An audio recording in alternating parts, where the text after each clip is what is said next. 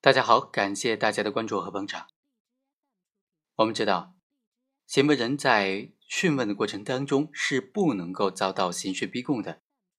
那今天呢，给大家讲一讲，行为人在被抓捕的时候，也就是在讯问之前呢，在抓捕的时候遭到了殴打，那么他对应的这个笔录啊，在抓捕之后所做的这个供述，能不能当做非法证据来排除呢？通过这个案件，就和大家简单的来分析一下这个问题。在江某贩卖毒品案件当中，辩护人就提出了非法证据排除的申请，主要的理由是，被告人在被抓捕的过程当中，公安人员对他进行了殴打，也就是给了他一记耳光，而这殴打的过程呢，是被执法记录仪完整的拍录下来的。辩护人据此认为，本案当中。因为江某在抓捕的过程当中遭到了殴打，所以导致他在后续的这个讯问过程当中不能够真实、合理、合法的表达他自己的真实的意思，所以他所做的笔录，尤其是认罪笔录，不能够当做证据使用。对于这个申请呢，法院经过审理就认为，在江某已经被公安人员控制的情况之下，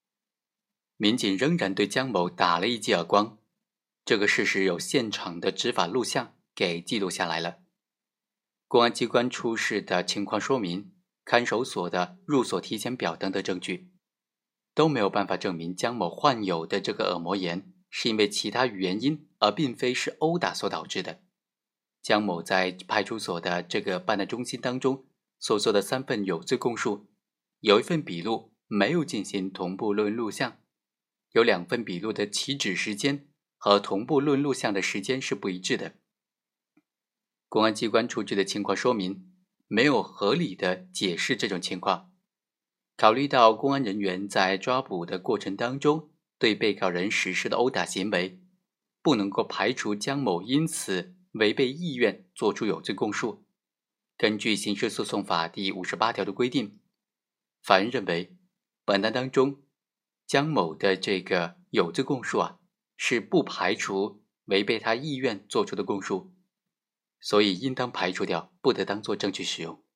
好，以上就是本期的全部内容，我们下期再会。